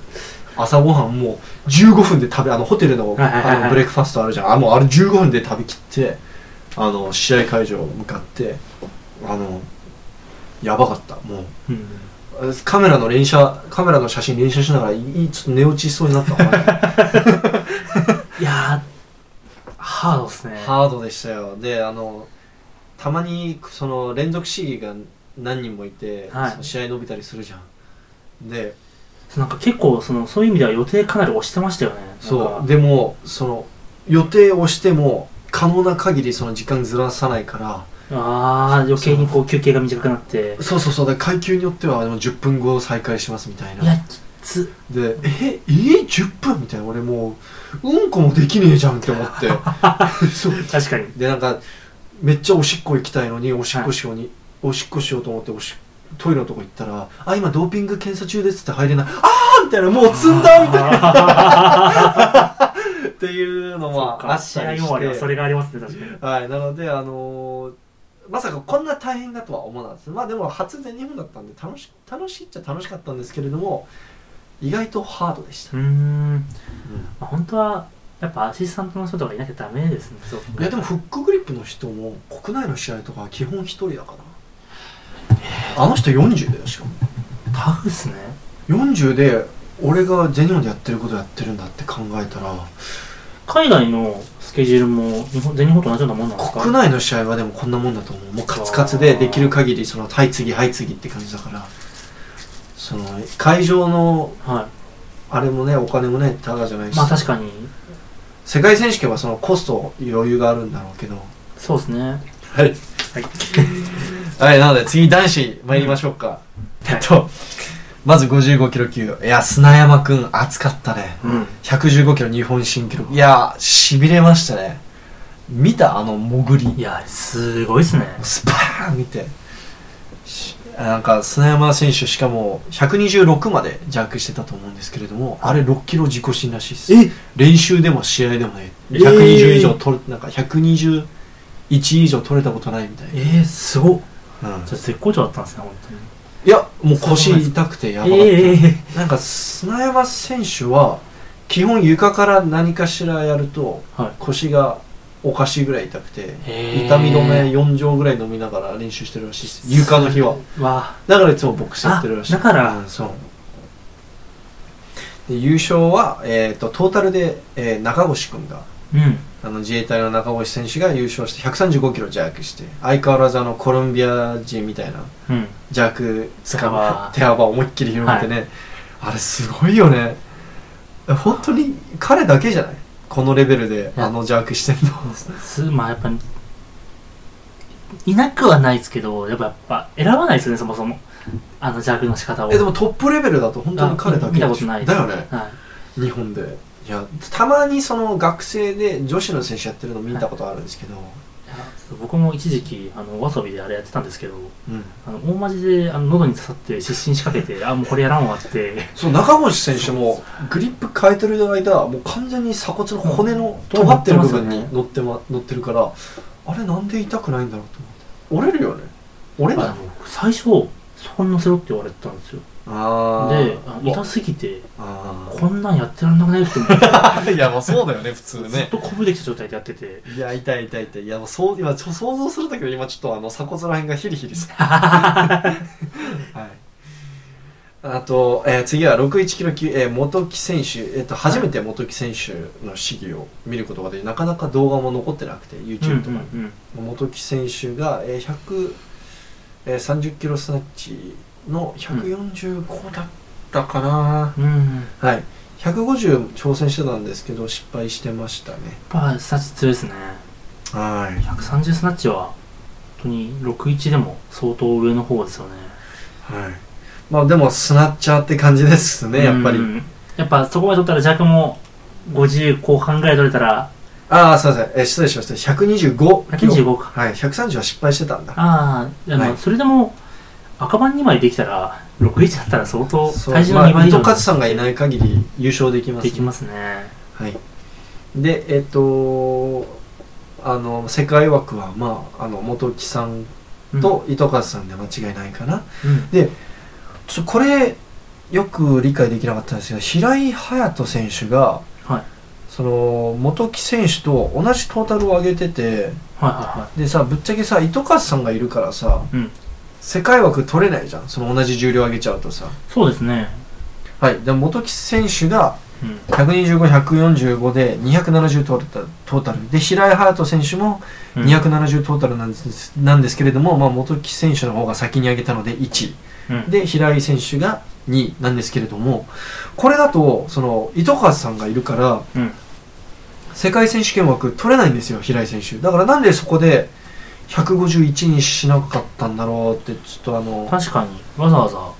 ざ150を取る理由がないですよねいだからあれからもう世界枠は諦めてアジア枠狙いに行ってたのかなって思って僕が聞いてる情報によると、はい糸川選手はもうアジア大会に出るあの出ないって言ってたあもう出ないんですねえっと、糸川選手はもう減量がしんどすぎてアジア大会は出たくないと、言えー、ってましはいその61か67で出るしかないけどさはいあの61で出るとしてもその減量がきついみたいな、うんうんだって今回の全日本選手権も糸川選手体重64キロぐらいで出てたんですよ本当64.4だこれ減量相当しんどいですよこれ多いですね61キロ級の選手にとっては、うんそうですねはい、なので多分もう世界選手権枠はもうそもそも視野に入れてなくてアジア大会枠をあのつかみに行ってたのかな平井選手ははい、で67キロ級まあ今ちょびっと出てきたんですが糸数さんがもう優勝しました、133までスタッチしてましたねすごいですねはい100 133 130以上見れると思ってませんでした僕は、うんはい、で、えー、とひ久人選手が、あのーちょっとスナッチでちょっとこけちゃってはいなんそかうで足すねつっちゃって、あの正直ゼロってるかなって思ってた そうそうそうちょうど僕はあのライブであんまりちゃんと見れてなくて、はいはい第二試技まで見てああ終わったと思って こうちょっとあのはい別件いがやあ危なかったてでてすよね午後あ邪悪の時間になってやったらお邪悪やってるなんでえあ撮ってるみたいなそこうそう そううしかもめっちゃ軽いみたいなうんはいということでえっ、とあのーはい久人選手がでもあの去年に比べたらもうだいぶ数字も戻ってきていてそうですね来年だいぶ126の159やってるので、まあこのままいけば糸数さん危ないですねあの減量その67キロ級として当たり前のように勝てる感じではなくなってきたんじゃなそういですね、まあまあ頑張らないと久人に勝てないような、邪悪もちゃんと3本やっはていどうなるかみたいな、で今回糸数さん邪悪3本目棄権してたんですけれども、はいなんとあの実はちょっと膝が痛いらしくてあそうなんです膝がちょっと痛くて、はいあのもうあんまり無理したくないっていう理由であー3本目は棄権してました、まあ、本来なら160以上ね軽々とやるそ人うだでかすらねまあ159もだいぶ軽くやってましたもんね、はい、ちょっと僕はこのメディア側としてはこう久人に糸数さん一泡吹かせてほしいっすね確かには絶対王者的な人をはい勝つっていうのはメディアとしてはすごい面白いですよいね多分久人がすんごいいい重量だったら糸数さんも本気出してそれなりの試技やってくれるからうん67キロ級としての糸数さんのポテンシャルを少し見れるわけじゃんわかあー確かに体重練もその普段練習通りの体重そうでそうそう出てる時のだから練習でい取り普段練習じゃないと取れないような数字を試合でやってくれる糸数さんの姿を確か見にれるかもしれない、そうですねはい、なのでちょっと久と久と頑張ってね、はい、あと73キロ級いやいや見た73奈良さんがやっぱあのずっと一番熱いって話してたじゃないですかそうそうでそうれでもうちょっと奈良さんだけはライブでしっかり見なきゃいけ ないっていうどうでした、もう激アツうちょっとびっくりしましたん、ねえ150えみたいな 感じそうそうそうえ150いやでまさかのねあの山根君が失格するっていうそうスラッチでねで葛西さんも笠井さん142取ってたじゃんはいびっくりしてまさかなんかスナッチに関してあんまりす影響されてないんだなと思って、まあよく言いますけど減量したらスピードが出てあスすナなわちのッチは取りやすくなるけど邪悪はパワー系競技だからはいちょっとやっぱ減量すると厳しくなるっていうのは、まあそれでもなんか思ったよりもはい本当落ちてないなっていうのはなんか見た目ももさあんまり違和感なかったよね73キロ級としてのちゃんと締まった感じというかそうそうなんかバッキバキだったよねただ邪悪でちょっとなんか裏でなんかはい、うまくいってなかったみたいななんかそあマッのプ上でもうアップ上でじゃあなんかあ本数とかがうまく計算できてなかったんですかえー、なんなんかその順番間違えたりとか、まあ、その開催側が間違えたのかコーチ側が間違えたのか、まああー選手側がはちょっとよくわかんないんですけれども今内の時もなんか順番あなんおかかぐしちゃくぐちゃなってになってましたねなんか出てこなかったりなんかうん試技そのまんま放置だったり。うん、あれな ななれと思って見てたんですけど、うん何が起きてるんだろうとちょっと僕よく分かってないんですけれど、裏でなんかいざこざがあったみたいで、うーんでそでしかもあの葛西さん邪悪で足つっちゃったみたいで、あなるほどだからなんですねうん、だからちょっと邪悪で残念ながらしあの失敗ゼん3本失敗してゼロっちゃって、今年の世界枠はあの難しいと、そうですねまあもうまあ、た上だ,、下2人がはい、ただあの今回のオリンピックの選考ルール上いくらでもチャンスはまだあるんで確かにはいそうですね、来年頑張ればで山本さんも同じ理由で今回出場してなかったし、うんなので、えっとまあ、な山本さんの話はちょっと後でまたあの詳しく話します、はい、で73キロ級なんと今内選手が国内の試合でまさかの6本ですよこいやあのしょ見てて思ったのが第二試技であもうこれじゃ無理だろうっていうのがスナッチとジャック両方とも思ったんですけど、うんうんうんさらに重量を上げて、まあ、同じような動きでまた取っちゃうっていう精神力めちゃめちゃ強いですねあれもうスナッチに関しては1キロその練習ベストが151で試合ベストが150なんですけれども、はいえ試合ベスト2キロ更新人生ベスト1キロ更新おーでジャークでは183キロだから、えー、そう73としては5キロ PR で人生ベストとしては3キロ試合ベスト PR ですね、しかも3週間前なんか彼じゃなかったですっけ復活したの 3週間ぐらい前にあのやった体調不良から回復して、練習再開して、それでここまで戻せるというかこんなに調子よく上げれるの相当調整力うまでいでもす、ね体調不良って言いながらその1週間後に僕の目の前でカメラの前で150キロスナッチしてたからねああまあ体調だ不か良らもよくこわっちからゃんんってですそねういうところあるんですよやっぱりあんま逆に関係いい,、ないですかねいい休みになったんじゃない逆にああ それはありえリモートみるたいなマジでありえるかもしれないんでいつもマックスやるからさ確かにでなんか面白いのがこんちゃん本人的にはあんまり調子良くなくて「いやもう無理っすよ」みたいな感じだったらしいんだけど、日大の監督がうん「いやいけるいける」みたいな「だからうん152と183やってこい」みたいな、あー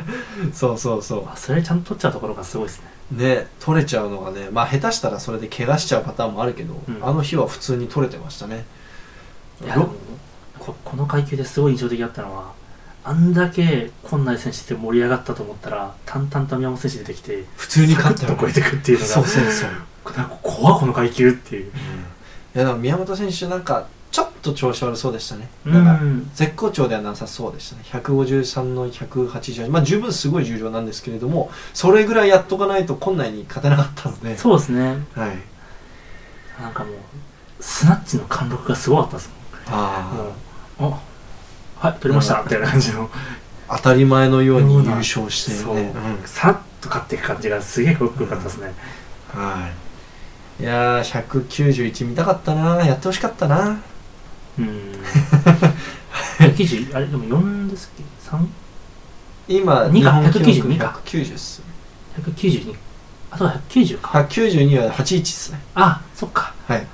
で、えっと、73キロ級の日本記録は宮本が両方持ってて、はい155の190で91じゃなかったですっけ90か90っすね90か91は練習ベストっすねああ、はいそっかフロントスクワットも191っすあそうだはいじゃあ190全日本でやった直後に、はいえっと、2020年の全日本で190やった何週間後に練習で191とかやってたんよ確かおーは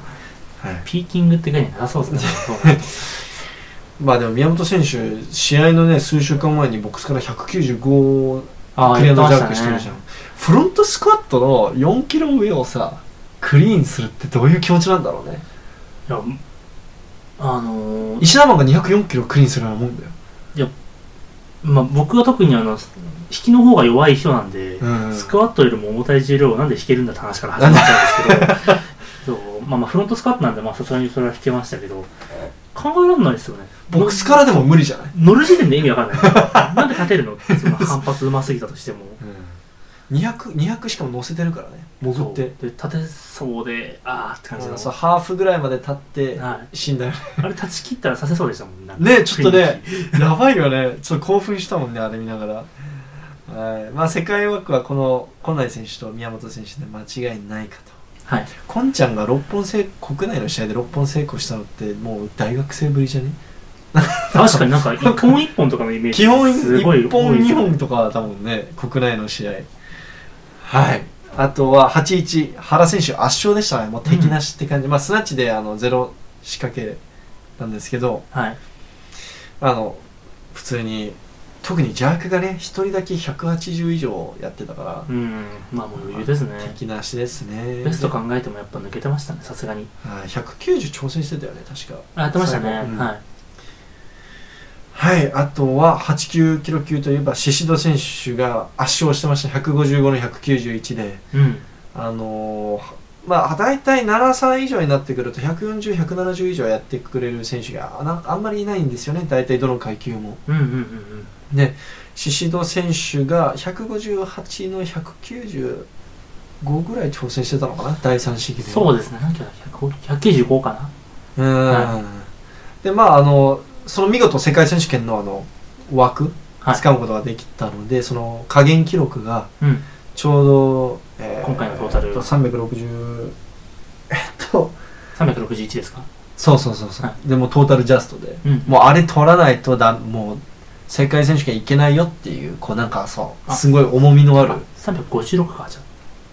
ゃ155ああれの191だから155の193 346ですねですかね、はい すいません今あの算数ができてないです40足し算が46です足し算難しい難しいですねえーっと加減記録が89が346です、はい、はいはいじゃあぴったしで89キロ級といえば山本さんもエントリーしてたんですけれども山本俊樹選手、はいでもあのーまあ本人から正式な何かしらの発表があると思うんですけれども、うんまあ、ちょっとあの今回は全日本選手権は辞退してうんあのーちゃんとねあの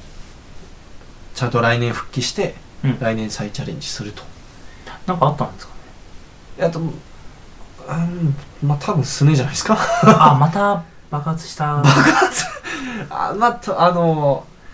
まあ、僕は何起きたか知ってるんですけどちょっとあの、はい本人が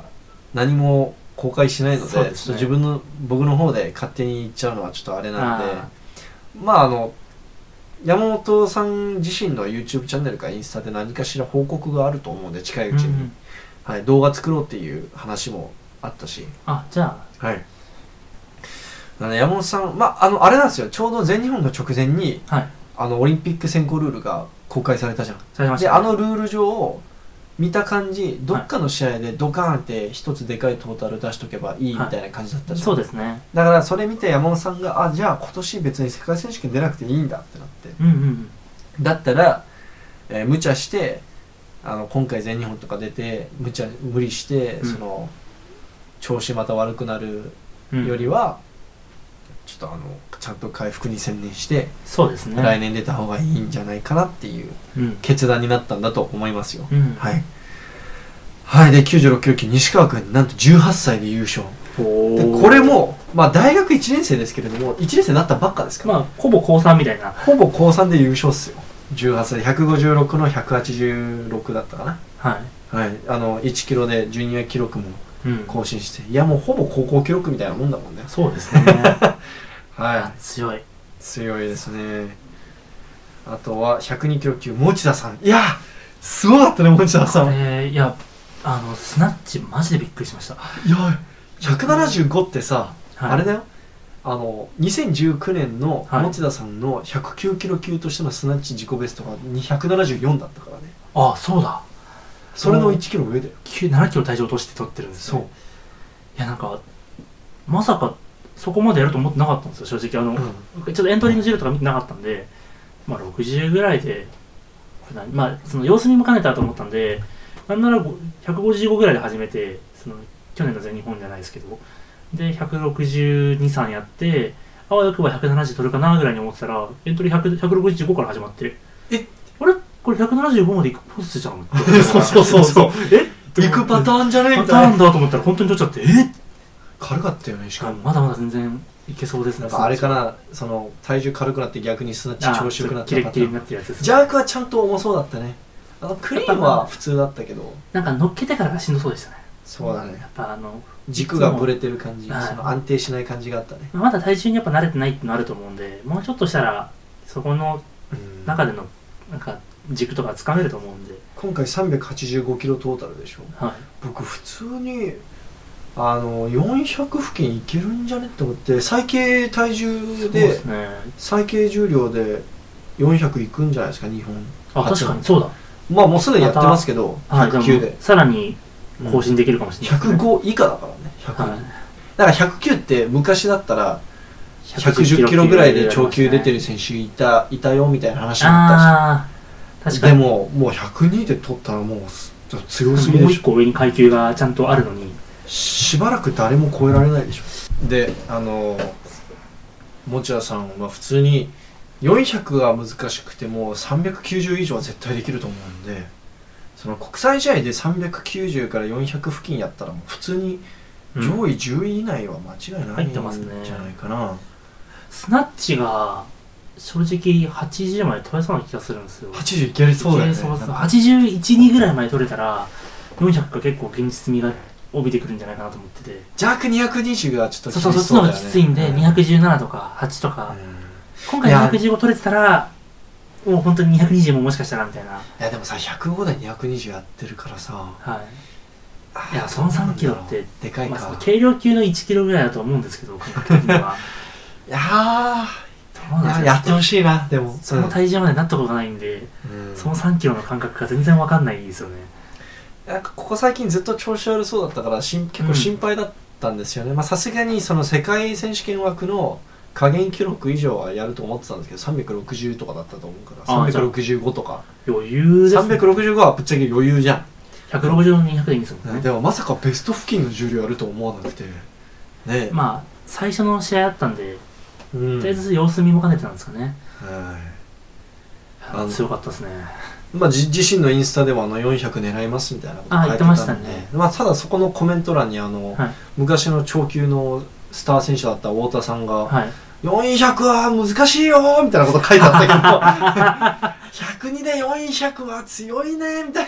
ななんかそんな感じのコメントがあった書いてあったんですけれども、はいまあモツダさんならねいけそうな気がするんですよまあいねける気がしますね、僕も。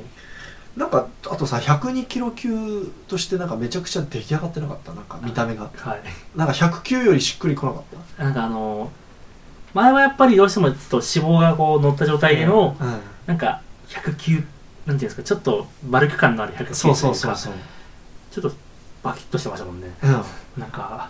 うん、いやもう楽しみだね世界選手権とかね体も仕上がってきてますよね。そういやーもう楽しみで次109残念ながら僕の一押しのジェンリー君今年も3位でしたあのななかなか邪悪がまあ栃木 Vlog 撮影に行った時も邪悪が調子悪かったんですけれども、は試合でも邪悪がちょっとうまくいかなかったみたいで、い。うん。はい、ただですねびっくりしたのがこの岩崎選手がっていう人が圧勝して、見てた、いや、ちょっと100人しか見えなかったです。ああ109で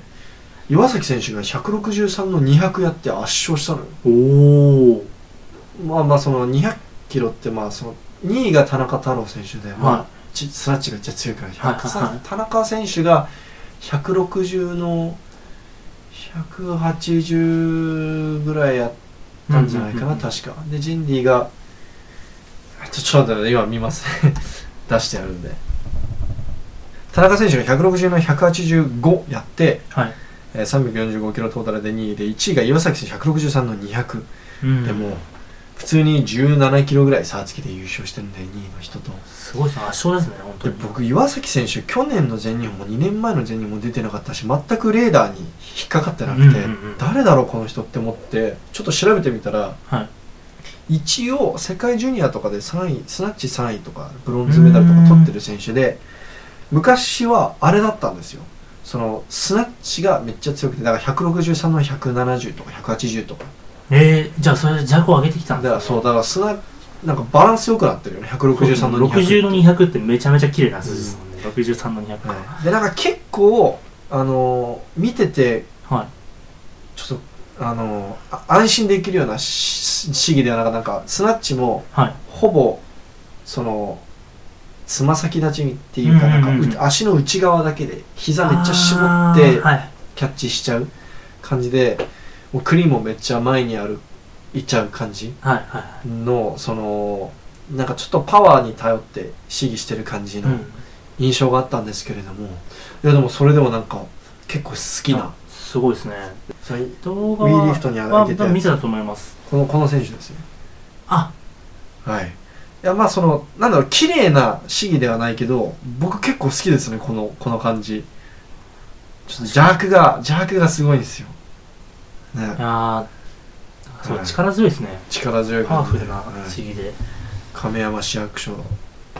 あ年下なったどうでしょうあえ 嘘同世代まあわかんないです学年一個上かもしれないですけどはい。で、あ、そうか、ジェンリーも同い年なんだ。学年向こうは一個上ですあ早生まれーなあ、んでなるほどね。はいはーい。なので、ちょっと岩崎さん、おめでとうございます。はあいの、圧勝でした。ちょっと、あの、どっから出てきたんだ、この選手みたいな、ちょっとびっくりしたんですけれども、でも、はい。多分ジェンディもね、あの予想してなかったと思う。えみたいな。あ、あああまあまあ、2位争いや、みたいな。一緒にまあやってた時期はあったと思うんですけどうんけどまさかですよね本当田に中選手と時期かぶってたんじゃないかな、その、せその国際試合とか出てた時期。いやでもジュニアだったら多分かぶってないと思いますけどねかぶってないかはいはい なので109キロ級はそんな感じですではい長級はまあもちろんタンクとコウスケですね、はい、ちょっと長球はまた僕もちゃんとライブで見てたんですけど、おうどうでしたなんか長球すごい面白いなと思ったのが、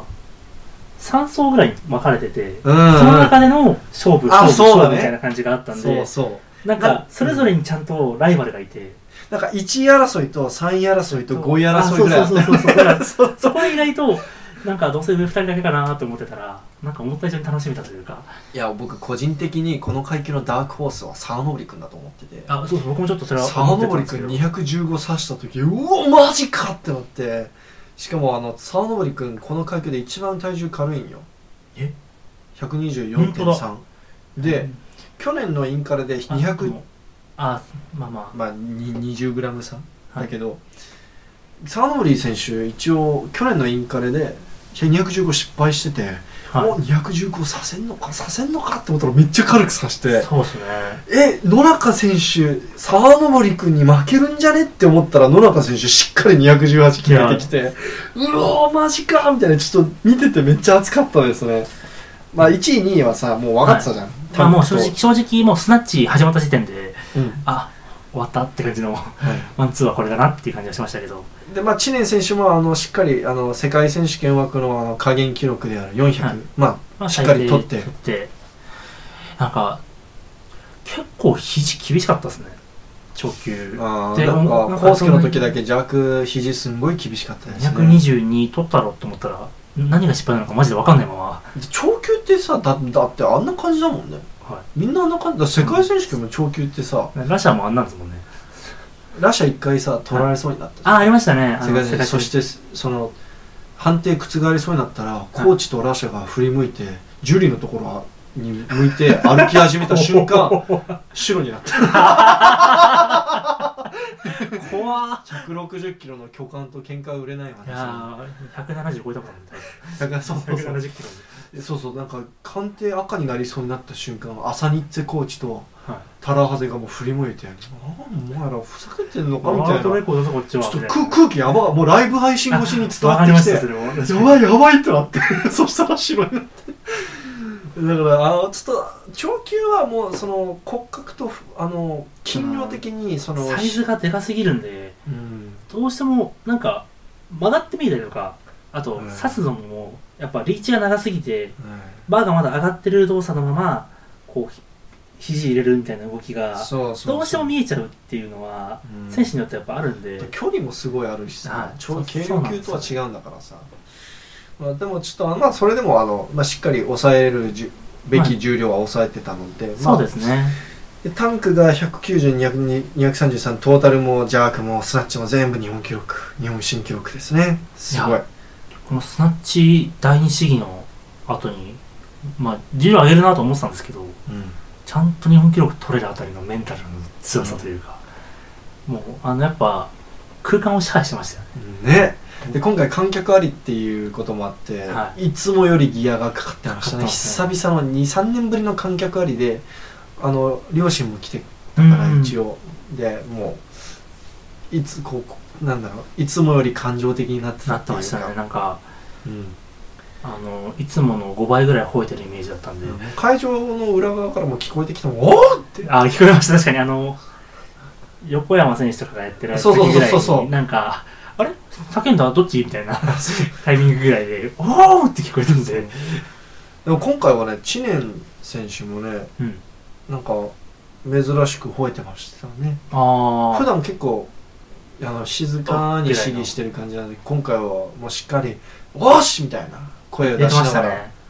うん、やっぱタンクに感化されたのかなもう面白いなと思ったのはあのタンク選手の第1第2は吠えたまま入るんですけど、うん第3の時だけちゃんと「お願いします」ってなんかあれありがとうございましたみたいなそうそう そうそあうりがとうございましたの前にまあ吠えてましたけど、そうそうちゃんと礼はちゃんとありましたね日本記い録ややっぱそこはしっかり日本人ですよやってますねあの礼儀正しいのがぶそういう文化なんでそうねで、すねはい、僕もそれちょっと思いましたあ可愛いみたい なそそこはやっぱしっかりしてるんだ、ね、そこちゃんとあのジャパニーズカルチャー出てましたねうんなぜまあ世界枠タンクとコースケで間違いないかとアジア枠もね、まあ、この2人超える人材がいないのでこの国にそうですは、ね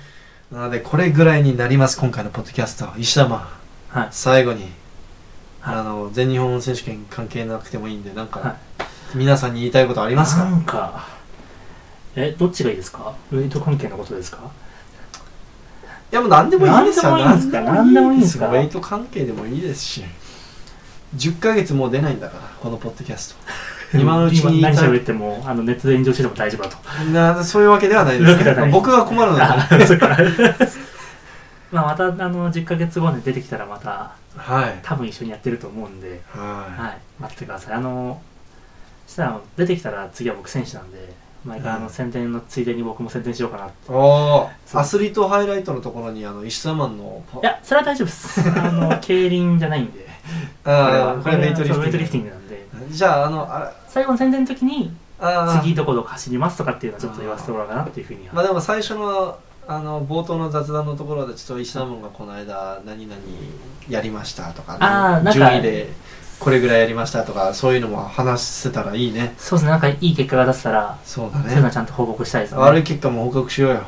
いや嘘だよ。 そういうのはやっぱ隠した方がね僕はもうウェイトであのかっこ悪い半分黒歴史みたいな動画貼られてるのにしあの登録者数5000人のチャンネルの一番最初の動画があれなんでねそうだね。もう、はい。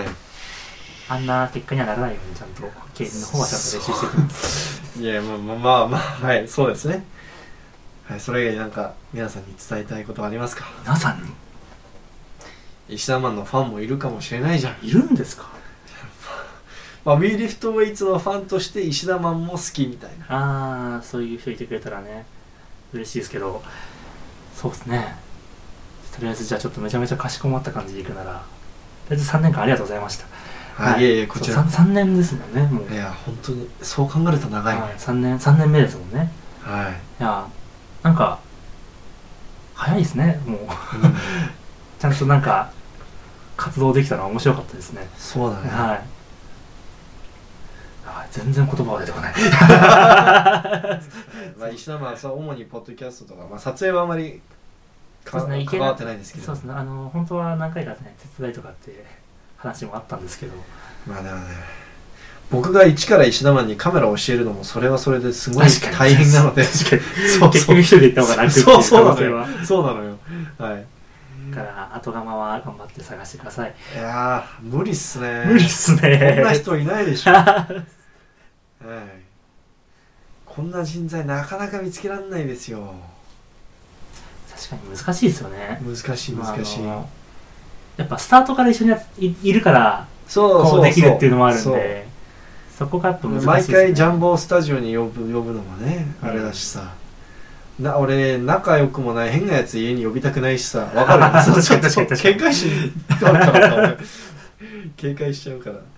らはいなのでいや本当に今までお疲れ様です、はいまあなまあ本当に本当に最後のお別れというわけではないんですけど、ままああまた10ヶ月後も w e リーフ統一がまだ存在してれば 存在はしてるんじゃないで すかさすがにあのポッドキャストは存在してるかどうかは置いといて、まあでもあの、はい、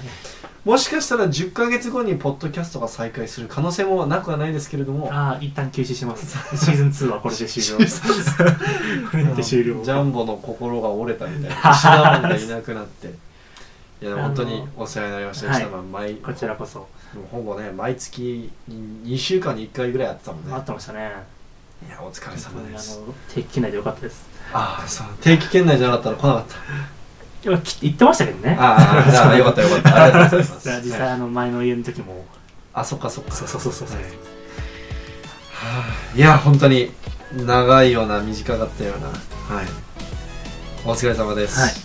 ということで、まあ、最後いつも通り宣伝になります、はいえー WeLift with T シャツとテーピングとニースリーブ販売しておりますではい近いうちにフックグリップの新商品のおダブルレイヤーのあの布製ニースあリーブあるは